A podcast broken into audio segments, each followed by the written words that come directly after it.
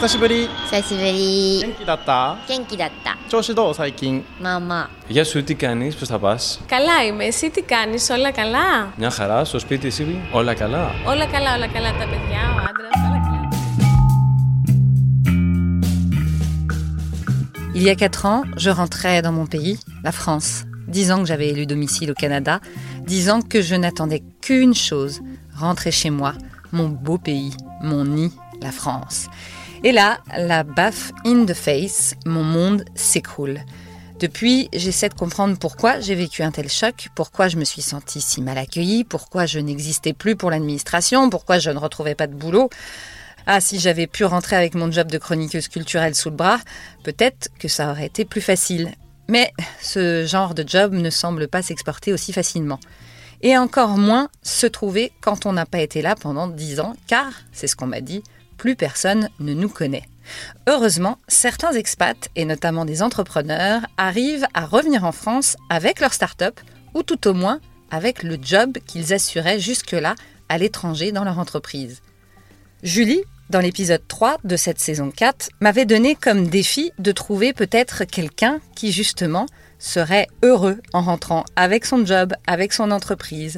Voulait-elle me redonner espoir dans le fait qu'on pouvait effectivement rentrer avec sa carrière en étendard? En tout cas, j'ai trouvé celle qui me confirme que c'est possible.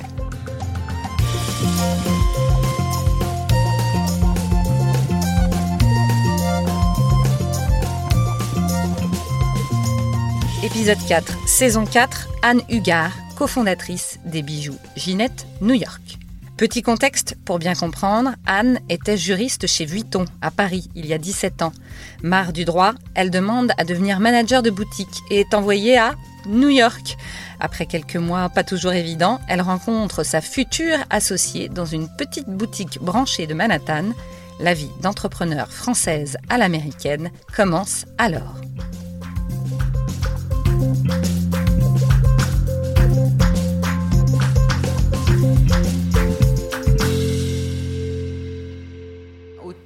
De mon arrivée à New York, donc j'étais encore célibataire, je vivais avec deux roommates françaises, dont une qui avait une travaillé dans une boutique de souliers et qui euh, bah, avait eu un coup de foudre pour euh, une autre française qui faisait des sacs à l'époque, à savoir elle achetait des sacs dans des euh, dans des vintage et des vintage stores et elle les découpait, repeignait, réarrangeait et euh, elle les vendait dans la rue à Sceaux, là, sur Prince, là où il y a plein de street vendors. Et donc, euh, elle lui avait dit, bah, si tu veux, je peux en vendre quelques-uns dans ma boutique.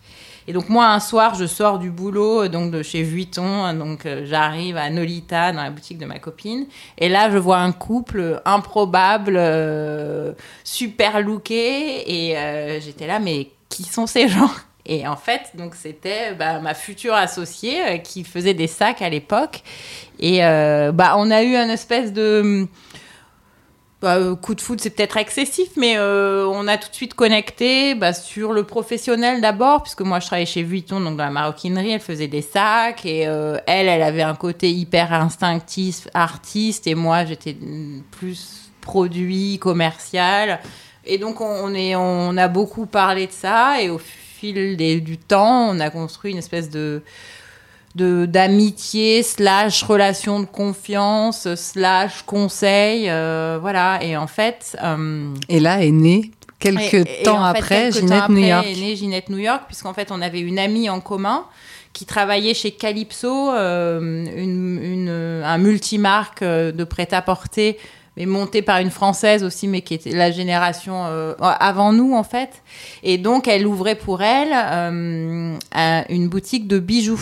Et donc elle dit à Frédéric, écoute, euh, j'aurais adoré mettre tes sacs, mais franchement la boutique était minuscule. Donc il dit, si je mettais sacs, j'avais plus la place de mettre de bijoux. Donc pourquoi tu ferais pas des bijoux Mon- Essaye et puis euh, si ça se trouve, euh, je pourrais les vendre. Et donc ça a commencé comme ça. En fait. Incroyable. Et donc euh, Frédéric, elle se dit bon, ok, why not?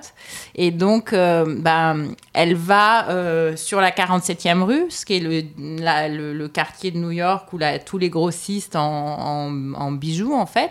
Et donc elle regarde à travers des catalogues. Et en fait, du coup, euh, Ginette New York est vraiment née comme ça, c'est-à-dire c'est des composants de bijoux qu'elle a elle euh, regardé comme des euh, comme des formes ou des ou des objets qui peuvent être beaux en eux-mêmes indépendamment de leur utilité. Et bah, elle a utilisé comme on nous le reproche parfois mais c'est vraiment ça l'histoire des plaques qu'elle a eu l'idée de faire percer de trous parce que n'ayant pas de formation de joaillerie, euh, comme ça elle pouvait passer la chaîne sans avoir à faire de soudure.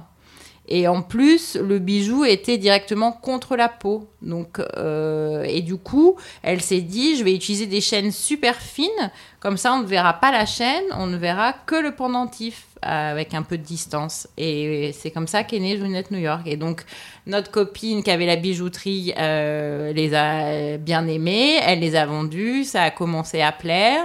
Et ensuite, euh, bah, Frédéric, elle a été choisie par un des salons euh, d'accessoires de New York. Ils lui ont offert le stand parce qu'ils trouvaient qu'elle avait du talent. Et en fait, euh, c'était cette année-là, moi j'étais entre deux jobs, puisque de chez Vuitton, je passais à Donna Karan, où j'allais être acheteuse accessoires pour les boutiques. Et du coup, j'ai pas travaillé pendant. J'ai eu un break de, de quelques mois. Et euh, je lui dis, bah écoute, euh, je travaille pas, je vais, je vais t'aider, on va le faire ensemble, le salon. Donc euh, on a commencé comme ça. en fait. Elle, c'est la créatrice, mais Uh-huh. finalement, toi, ton job, c'est quoi?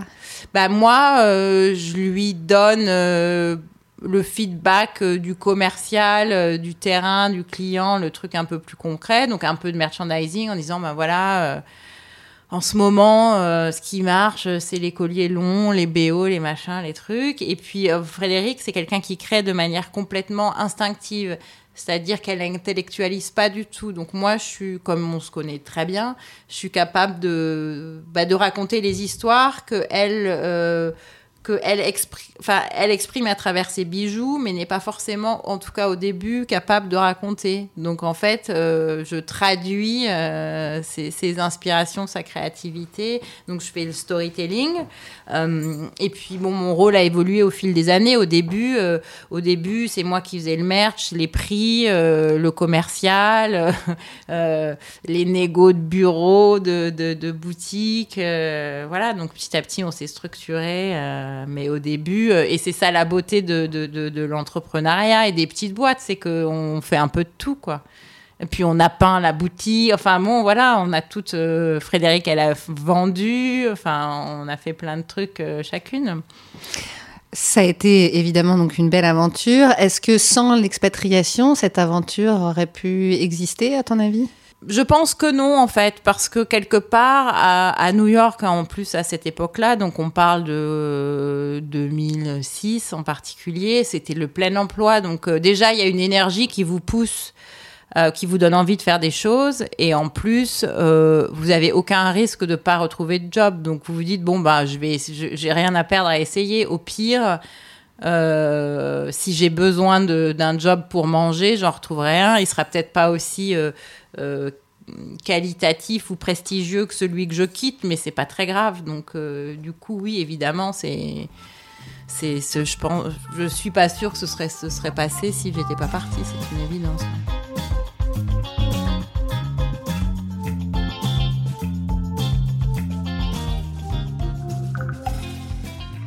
Pourtant, tu as décidé de rentrer en France. Alors, je préviens les auditeurs, non pas parce que Ginette New York ne marche pas, au contraire, c'est la folie, mais euh, pour des raisons euh, plus euh, intimes. On va d'abord parler de ça, parce que Ginette New York, justement, ça continue aussi de l'autre bout du monde, mais quand même. Donc, parlons d'abord du côté personnel. Oui, j'ai quand même passé 17 ans à New York, donc ça a été une longue aventure et une longue euh, bah, relation avec la ville parce qu'on développe une vraie. euh, New York, c'est quand même une ville euh, qui est très particulière. C'est une ville qui, vous donne une énergie dingue et qui consomme une énergie dingue. Donc je crois que selon les âges de la vie, l'équilibre, le point d'équilibre est pas forcément au même endroit. Donc évidemment, euh, quand on est jeune, on en profite pro- sûrement davantage que euh, avec deux enfants, un boulot prenant, euh, etc. Après, euh, Moi, j'ai jamais, euh, j'ai toujours vécu comme un passage. J'a- J'avais pas de, de, de deadline, on va dire, mais je me suis jamais vue vraiment euh, vieillir à New York parce que c'est pas une ville qui vous inspire ça du tout, quoi. Donc, pour moi, il a toujours été clair que je rentrerai à un moment. Ensuite, euh, pourquoi maintenant? Eh ben, J'ai divorcé euh, quatre ans avant de rentrer en France. Ça a été assez difficile. Et donc, bah, mon pro- bah, ma première envie, c'était de fuir. Mais, mais je me suis dit que je voulais pas quitter New York dans ces conditions-là et que je voulais partir dans un pour des raisons euh, positives et pour reconstruire quelque chose, mais pas pour fuir. Donc j'ai pris le temps qu'il a fallu pour surmonter ça émotionnellement essentiellement et, bien être sûr de ma décision, prendre le temps, pas, pas faire ça dans le rush. Et après, professionnellement, euh, on exploite aujourd'hui la marque sous forme de licence et donc on a signé un nouveau contrat de licence euh, en 2017 qui est assez engageant pour nous et qui a vocation euh, avec le temps à devenir une association avec une société euh, française donc basée à Paris. Il était donc super important que cette relation se passe bien et de nous deux, euh, bah, il est évident que c'était moi qui devais, euh, qui devait, euh, qui suis en charge de ça et qui en plus avait envie de rentrer. Donc euh, l'un, l'un plus l'autre ont fait que euh, voilà, ça a été le bon moment. J'ai aussi deux enfants qui euh, avaient 8 et 5 ans à ce moment-là et euh, bah, euh, c'est plus difficile de bouger, euh, je pense, quand ils, quand, après 10 ans, parce que forcément, ils construisent une vie eux aussi euh, sur place et, ça devient de plus en plus difficile de les bouger. Quand ils sont jeunes, leurs copains, ils en changent chaque année. C'est important pour eux, mais c'est encore très fluide. Plus ils grandissent, plus, plus ça devient structurant et donc compliqué à, à- transposer. Après, rien n'est jamais impossible, mais, mais déménageant seul, euh, je, je voulais essayer de faire en sorte qu'au moins cet aspect-là soit euh, le moins compliqué possible, on va dire. Euh, Mais alors du coup, comment il a été ce retour? Comment tu l'as vécu vraiment euh, À la fois, encore une fois, personnel, professionnel? Euh, Parce que tu es loin maintenant quand même, même s'il y a ce- cette fameuse association qui va se faire avec euh, ce- ceux qui ont la licence. Mais, mais et, et puis aussi au niveau de tes enfants, la- l'accueil a été bon euh, parce qu'on arrive, on est des petits Américains quand même de New York en plus. Bah, je crois que la clé, en fait, euh, c'est quand même de, de, de, de, de s'y préparer. Et de s'y préparer, certes, matériellement, mais aussi émotionnellement. Et moi, j'étais prête. Enfin, j'ai, j'ai, j'ai, ça m'a, j'ai, j'ai, j'ai- j'ai travaillé entre guillemets dessus pendant euh, presque deux ans, en fait. Et donc, euh, ça s'est super bien passé. ah oui, tu t'es préparée. Bah parce que déjà il m'a fallu un an pour vraiment prendre la décision et une fois qu'elle était prise, et ben euh, il faut trouver des écoles, euh, commencer à réfléchir euh, aux différentes conséquences que ça peut avoir, en parler aux personnes concernées, aux associés, aux parents. donc oui, ça prend du temps. C'est pas une décision qui est qui est neutre et encore une fois, moi j'étais toute seule, donc je je je je- j'avais pas envie de faire ça dans le rush. Enfin, je l'ai fait à ma façon puisque c'était ma décision. Donc euh, ma façon à moi, c'est plutôt d'anticiper, de, de prendre le temps de laisser le truc, les trucs se poser. Donc euh, oui, j'ai mis un an à prendre les décisions, grosso modo. euh, et un an à l'exécuter, puisque bah, quand vous cherchez une école pour les enfants, il faut déjà commencer à savoir laquelle, où, quand, comment. Et donc, oui, bah, je passais pas mes journées à faire ça, donc je le faisais en plus du reste. Donc, je sais pas. Et quand, c'est- et quand vraiment vous avez remis les pieds ici, toute la famille, enfin en tout cas toi Mhm. et tes deux enfants, euh, vous vous êtes senti à la fois bien accueillis, vous vous êtes senti chez vous? Parce que 17 Alors, ans, euh, toi, c'est long quand même, hein? Déjà, mes enfants, ils ont jamais, ils sont nés aux États-Unis, ils ont jamais vécu en France, donc. Pour eux, c'était pas un retour, c'était une découverte. Donc, euh, notamment mon, mon petit dernier, il était jamais allé à Paris parce que ma famille est du sud de la France et on, allait en, systématiquement, on, rentrait en général. Enfin, moi, je rentrais avec les enfants euh, que l'été. Et donc, on allait direct à Antibes euh, sans passer par la case Paris. Donc, du coup, euh, Noé, il n'était jamais venu à Paris. Et euh, Théo, quand il était bébé, je l'emmenais avec moi à New York, euh, enfin à Paris pour les salons, enfin quand je venais pour le boulot, mais avec deux, c'était plus possible. Donc, euh, il se souvenait même pas vraiment de Paris, en fait. Donc ça a été le choc? Bon, non, parce qu'ils connaissaient la France quand même. Et puis, euh, bah, pareil, j'avais préparé. Donc, euh, ça faisait un an qu'on lisait des bouquins sur Paris, sur la Tour Eiffel, euh, sur euh, Bip Bip, je sais plus comment s'appelle le bouquin là. Mais voilà, donc du coup, ça aussi, petit à petit, sans les brutaliser, vous leur, vous le- vous leur introduisez un, un autre possible en fait. Il y a aussi la question de se poser quand est-ce que vous leur dites? Moi, je leur ai pas dit, je leur ai dit le plus tard possible en fait, parce que je voulais pas créer de l'angoisse euh, inutilement. Donc, je leur ai dit quand euh, ils ont, ils, ils sont venus une fois pour des interviews, hein, pour des écoles. Donc j'étais, enfin, ils avaient une interview à New York pour une école à Paris, donc j'étais obligée de leur dire. Mais je leur ai vraiment dit euh, la dernière minute. Quoi. Et maintenant, alors, comment ils, Bah maintenant, ça s'est très bien passé. Enfin, euh, ils font des comparaisons quand même?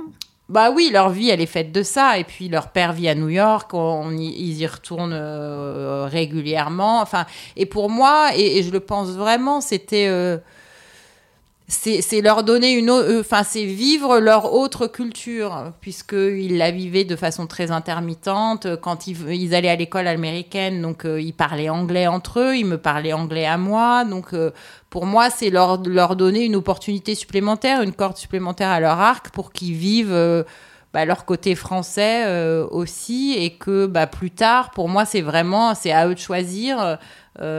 Ils se Euh, sentent français ou américains tu ils crois se sentent américains Ouais. aujourd'hui. Mais je pense que l'aîné se sentira américain plus longtemps Oui, que bah le oui. dernier qui, qui, euh, qui, lui, est déjà un peu, se sent un peu moins américain que l'aîné, je pense. Et être loin de, son, de leur papa comme ça, c'est pas trop difficile?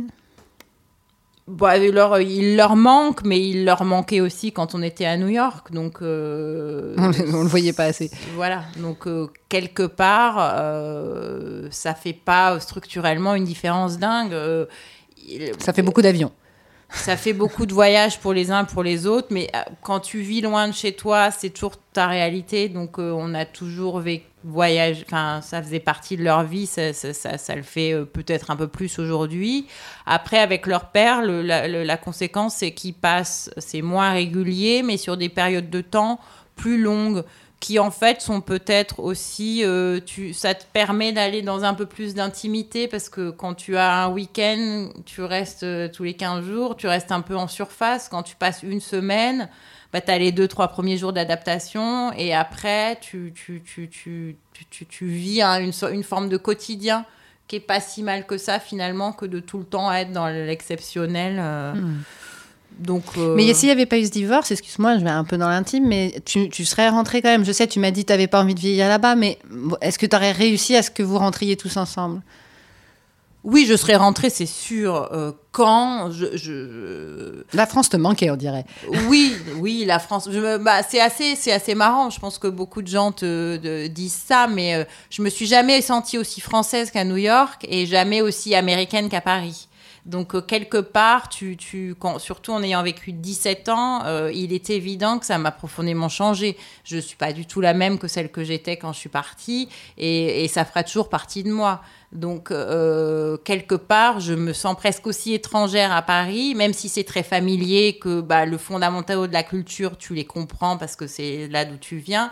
Mais je me sens aujourd'hui plus qu'une étrangère, je me sens vraiment une extraterrestre, quoi. Ah oui, carrément. Bah un peu parce que euh, On, on vit pas, on vit pas de la même manière. on vit pas de la même manière. On réagit pas. Non, voilà. Et puis euh, oui, je pense que je suis aussi très américaine dans ma façon de. de bah, je, je suis très dans l'action, quoi. Mhm. Et c'est vrai que bah, le- la France est plus dans la réflexion que dans l'action. Pour, c'est des généralités qui forcément sont un peu bêtes, mais il y a un fond de Mais vrai sont ouais, quoi. ouais.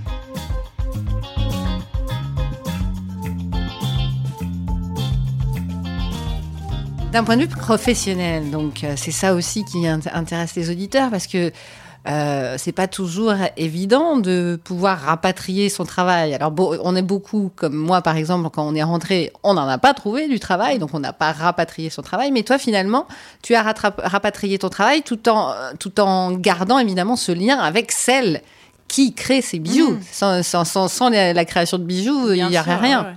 Donc, bah, en fait, oui, opérationnellement, euh, en fait, il n'y a pas vraiment de différence puisque les opérations, c'est pas nous qui les jouons en direct, elles étaient déjà gérées de France depuis de longues années, donc ça change rien. Euh, ce qui change, euh, c'est euh, effectivement notre relation à nous deux. Et ça, c'est un véritable enjeu.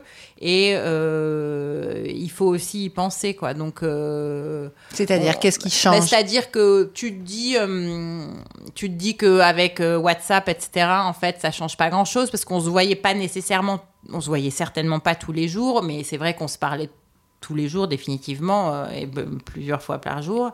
Euh, mais c'est plus euh, euh, bah, le sentiment de distance et c'est presque plus un sentiment qu'une réalité réelle. Mais bah, peu importe, c'est le ressenti qui compte. Donc du coup, il faut bah, être attentif à cette relation et la nourrir avec encore plus d'attention qu'effectivement quand tu es dans le quotidien. Donc, et, il faut écouter les messages que l'autre t'envoie, notamment si elle te dit j'ai l'impression que t'es pas là, et ben, euh, bah, il faut, faut lui accorder l'importance qui, qui- que cela mérite. Donc, euh, donc euh, et évidemment, c'est à celui qui part de, de, de, de, s'adapter, et c'est, normal. Donc effectivement, oui, c'est une, une, une phase nouvelle de, de, de, de notre relation. Est-ce que du coup aussi le fait de retrouver ta première culture et la sienne est aussi française, Mmh, hein, on est d'accord Est-ce que même si toi t'es pas la créatrice, euh, tu apportes euh, quelque part depuis que t'es rentrée peut-être une quelque, cette petite culture française qui qu'elle a peut-être perdue? Enfin, tu vois ce que je tu vois où je oui, veux en venir? mais justement, alors ça, j'y suis. euh, J'essaie d'y faire très attention parce que euh, le, le- le- le DNA de la marque, c'est vraiment, euh, c'est vraiment v- Paris-New York. euh, elle est marseillaise, donc euh, plutôt euh, Marseille-New York. Et en France, la marque a une perception comme étant assez euh, elle, a ce côté décalé que les gens perçoivent, mais quand même, elle, est, euh, elle est plébiscitée par des, euh, des, des, des, des- femmes qui sont plutôt cadres supérieurs, indépendantes, qui s'achètent les bijoux elles-mêmes. Et, et c'était vraiment la démarche, donc donc c'est c'est- super. Mais elle a un côté, elle a une perception en France plus lisse que que qu'aux États-Unis. Et donc je, je veux surtout pas alimenter ça parce que ce qui fait sa différence et ce qui fait son, son, ses aspérités, c'est justement ce- cette énergie de New York euh, qui vient de la rue, qui a un côté un peu. euh, bah oui, pour une française presque parfois dérangeant. Donc euh, il y, a des- y a des collections qui, qui, qui, qui surprennent parce que elles sont un peu moins consensuelles que d'autres. Et je pense que c'est essentiel de garder cette dimension-là et pas de la faire rentrer dans les attentes. Donc, euh, c'est toujours une histoire de- de- d'équilibre. Effectivement, il faut que ce soit compris, mais, euh, mais il faut garder la différence, c'est essentiel. Est-ce que euh, tu as l'impression aussi que, justement, parce que j'entends bien hein, ce, ce côté New York, création, euh, énergie, voilà. est-ce que ça, ça puisque tu es loin, mais que tu bosses toujours, évidemment, pour Ginette New York, ça te manque un peu, euh, même si tu dois y retourner très souvent, mais est-ce qu'on n'est pas, on n'est pas plus, un peu plus mou, peut-être, ici? Oui, alors c'est sûr que la façon de travailler, enfin, je trouve qu'étonnamment, enfin étonnamment, euh, il faut beaucoup d'énergie pour arriver à faire bouger les choses en France. Euh, presque plus qu'à New York, euh, étonnamment, parce que oui, il y a une faculté de, de- de- d'inertie assez forte. Donc ça, c'est un peu compliqué. Après, pareil, moi, j'ai vraiment fait toute ma vie professionnelle entre les deux. Donc de New York, je on travaillait déjà avec des Français, donc c'est pas un truc que je que je découvre, mais euh, mais ça s'applique à tous les tous les euh, secteurs de la vie. C'est Ouais. vrai que pour euh, enfin euh, c'est pas que c'est compliqué, mais c'est qu'effectivement, il faut, il, faut, il faut faire bouger les choses et les gens n'ont pas envie de bouger. Donc, il faut trouver les, euh, la façon de les prendre qui va faire que euh, ils vont faire ce que tu as envie qu'ils fassent. Quoi. Typiquement, euh, euh, au début, quand je me suis installée, tous les prestataires qui venaient à la maison, les gens, ils arrivent le matin, ils râlent. Il y a un truc qui s'est passé, ça va pas quoi. Il y avait, il pleut, il fait trop chaud, il fait trop froid, il y a des bouchons, il y a un truc et mec, ils arrivent de mauvaise humeur. Alors là, toi, tu fais comme si t'en t'en rendais pas compte. You kill them with kindness et du coup, bah, et ben ils ont plus de raison d'être en colère, donc ils deviennent tout gentils. Et puis ils en font presque même plus que ce que tu leur demandes. Mais, mais si tu commences à rentrer dans la conversation de, du, du, du ça va pas, là, là, bah, là, tu t'en sors pas. Moi, j'ai remarqué, je sais pas, tu vas me dire, parce que j'ai vécu aussi un an à New York il y a très longtemps, et puis euh, neuf ans à Toronto, euh, ce côté nord-américain à dire oui, très positif, on va le faire, ça va être super, etc. Et ce côté français à dire non, direct, hein, non, ça va pas être possible. Et puis finalement, à la fin, eh ben, tu arrives presque plus Exactement. à faire retourner l'idée du français et qui va se dire ah ben peut-être finalement et ça va marcher et l'américain qui derrière va dire ah ouais mais finalement c'est difficile Non, l'américain, il va dire oui et il va faire exactement ce que tu as demandé, mais pas une once de plus. Voilà. Le français, il va te dire non, mais si, si, si, si tu le retournes, si tu arrives à le retourner et que tu rentres pas dans son truc, effectivement, il va t'en donner plus. Parce qu'il y a ce côté latin quelque part aussi. Si, si, si, si tu arrives à connecter avec lui, il va dire Allez, je, ma petite dame, je vais vous aider, je vais vous brancher votre truc, et puis ça, et puis je peux vous brancher ça aussi. euh, Alors que l'américain, il le fera pas. Mais en revanche, il fera d'entrée ce que tu lui as demandé sans gentiment, euh, sans, sans chercher. Enfin. Et du coup, c'est compliqué pour nous, non? Parce que euh, on, on aime, on aime plutôt le positif et moins le négatif, mais on voit qu'on arrive aussi à faire retourner le Bah, je négatif. trouve que justement, on est plutôt bien armé parce que euh, on, on voit le, on voit le jeu du, du, du, du négatif. Donc, il suffit de pas rentrer dedans. Et si tu rentres pas dedans, tu peux profiter du positif aussi. Donc, non, moi, je trouve qu'en fait, c'est plutôt, euh, c'est plutôt euh, un atout parce que. euh, oui, on tombe pas dans le piège du négatif et on arrive tout doucement à les amener euh, bah, là où on a envie qu'ils aillent. Donc euh, non, je trouve que c'est plutôt un exercice marrant en fait. Il faut juste ignorer le truc. euh, Ah bah oui. voilà. On va finir avec euh, un peu l'état d'esprit dans, dans lequel tu es. Est-ce que euh, aujourd'hui, euh, d'être euh, à Paris, de vivre à la française, euh, bon, bah voilà, c'est parti pour euh, rester française, euh, vivre cette entreprise. euh, certes encore à New York, mais avec ce côté aussi français. Tu vois ce que je veux dire? C'est c'est parce que on dit souvent ah mais nous les expatriés on a vu le monde euh, donc on a le- le- l'esprit plus ouvert. Alors est-ce que par exemple ça c'est une question tu vis aussi dans un monde d'expatriés à Paris? Alors, est-ce que je vis dans un monde expatrié à Paris? Euh, Oui et non. Euh, pour une partie, non, parce que j'ai quand même gardé tous mes amis. j'ai passé, et j'ai passé aussi beaucoup de temps cette année à reconnecter avec, avec euh, bah, mon cercle un peu plus élargi que celui avec lequel je suis restée en contact vraiment très régulier pendant toutes ces années à New York. Donc euh, pas que, mais c'est vrai que, enfin, sans m'en rendre compte, j'ai quand même toute cette, euh, tout ce groupe de gens. euh, euh, New York, c'est une ville où les gens passent et bougent, donc j'ai toujours quelqu'un euh, de New York qui est à Paris ou qui pas ou qui est euh, de- dans une ville en Europe où je suis susceptible d'aller, que ce soit euh, Berlin, Portugal, Milan, il y a toujours quelqu'un de New York que je connais plus ou moins euh, dans cette ville. Et c'est vrai que aussi à l'américaine, les gens te disent ah ben j'ai mon pote qui est à tel endroit, va le voir, et que un Français ose pas, et que toi bah t'oses, tu dis ah bah sympa, super, euh, allez je l'appelle, euh, et voilà. Donc euh, un peu des deux, un peu des deux. Et après. euh, oui, alors il y a un côté, euh, y a un côté très confortable à retrouver sa culture et ses habitudes, et il y a un côté euh, apaisant et apaisé un petit peu, je dirais. En même temps, bah, comme je te le disais précédemment, oui, je me sens toujours un peu une extraterrestre et j'aime bien en fait. Euh, j'ai pas envie de. bah, De toute façon, je ne pourrais pas. Enfin, ces 17 années font partie de moi et aujourd'hui, je peux pas les effacer. Donc après.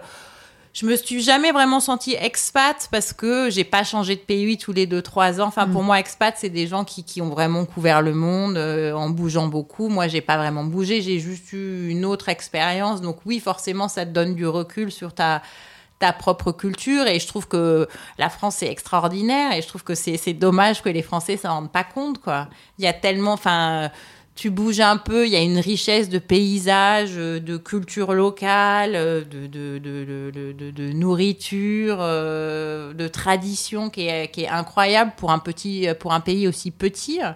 Et puis il y a quand même, ben, venant des États-Unis, forcément, le système de santé qui est juste magique. Quand moi, qui ai toujours été freelance, enfin depuis longtemps, bah, c'est très compliqué hein, de se faire soigner en ayant des bonnes assurances et se faire rembourser correctement quand on est un freelance. Donc c'est un vrai sujet auquel on pense tout le temps, surtout quand on a des, enfants. Euh, donc ça, c'est quand même génial. Et puis oui, il y a une... Il y a eu un- une qualité de vie à la française. euh, Les gens, enfin, et c'est très euh, latin, je pense, mais il y a un rapport au plaisir qui est très différent de la société anglo-saxonne. Et c'est ça qui, euh, moi, me manquait le plus. Et c'est vrai que de le retrouver, c'est, ça fait du bien. Euh, que ce soit, euh, bah, ne serait-ce que autour d'une table, quoi. Les, les Américains, ils mangent parce qu'il faut prendre de l'énergie pour faire quelque chose avec cette énergie, quoi. Nous, on mange parce qu'on est content de s'asseoir, de partager, de discuter. C'est un moment d'échange. C'est pas du tout, du tout la même conception que euh, que peut- que peut- euh, qu'on peut avoir aux États-Unis. Donc euh, c'est c'est ça, c'est un exemple, mais il y en a des dizaines. Et professionnellement, là, on parlait du oui, du non, du positif, du négatif, mais est-ce que tu vois aussi des, des différences euh, de façon de faire ou pas? Ah bah euh, oui, enfin les c'est- pareil, il- c'est toujours compliqué d'arriver à d'arriver à, à- à faire faire un truc aux, à faire faire un truc aux gens quoi. Mais euh, mais on finit par y, on finit par y arriver aussi. enfin, Et les clients? Ils sont différents, les, les- surtout les femmes, évidemment, du coup, les américaines et les françaises. Et dans le monde au- aussi, mais là, on va oui, comparer alors les deux. après, euh, le- bah, euh, l'américaine, elle, euh, elle a envie que tu la prennes par la main, que tu lui expliques ce qui est bien, ce qui va ensemble, comment porter les trucs, et elle va faire tout comme lui, tu lui dis, et, euh, et elle va être très contente. La française, faut, elle est, faut, faut pas du tout s'y prendre comme ça, elle sait. Donc euh, il faut lui montrer et la laisser après euh, décider. Surtout pas lui expliquer comment porter les trucs parce que là, là tu, tu, tu franchis la limite euh, qui est pas, de ce qui est pas acceptable. Et les, deux, et les deux sont amusants? Ouais, après, après le, enfin, on a de la vend un produit qui est quand même un produit plaisir et puis aussi euh, euh, un produit intime en fait, parce que tu, c'est souvent quelque chose que tu offres, euh, que ce soit toi qui l'offres ou un cadeau que tu reçois. Donc tu rentres et, c'est quelque chose que tu portes sur toi, sur ta peau. Donc il y a une relation particulière avec le bijou. Donc tu rentres assez rapidement dans, l'émotionnel et c'est ça la, magie de, notre, produit.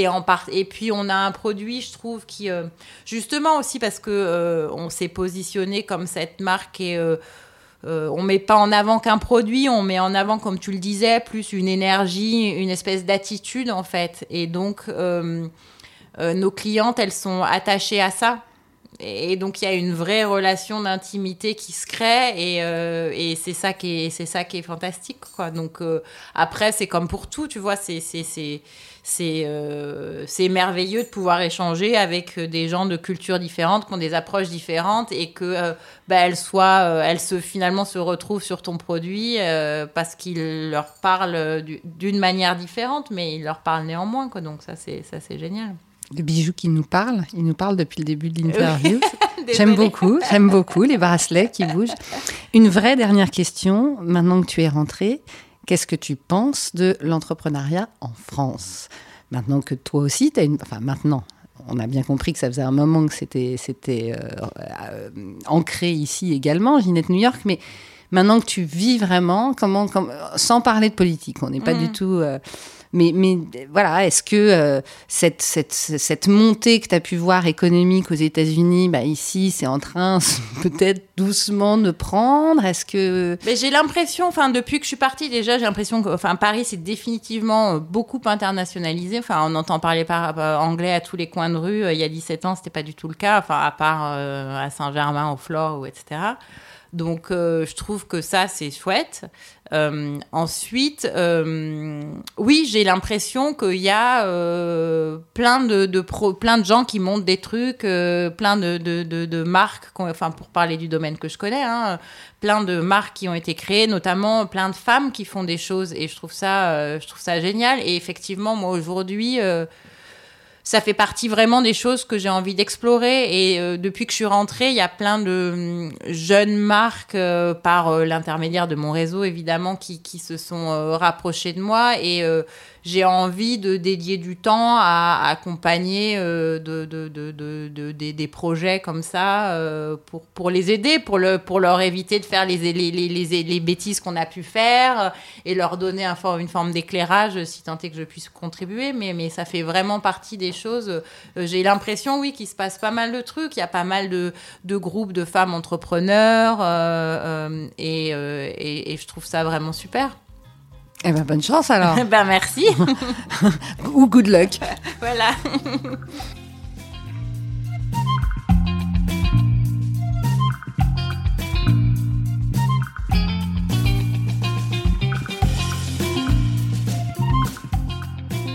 Vous l'aurez compris, Anne est une businesswoman. Alors évidemment, à la fin de cette interview, trois appels de New York plus tard, elle me dit Bon, bah là, j'ai un peu de boulot.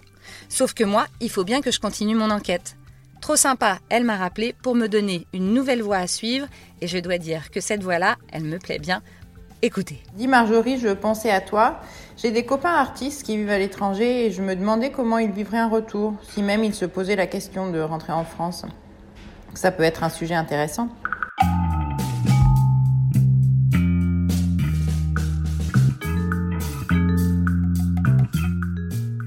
Ex-Expat le podcast, c'est sur toutes les plateformes d'écoute. Apple Podcast, Google Podcast, Deezer, Spotify et bien d'autres. Merci pour votre fidélité. N'hésitez pas à faire passer le podcast à tous ceux qui sont encore à l'étranger ou tous ceux qui veulent rentrer ou tous ceux qui sont rentrés en France. Et bien sûr, on se retrouve sur Facebook, Instagram, LinkedIn, Twitter, partout dans le monde.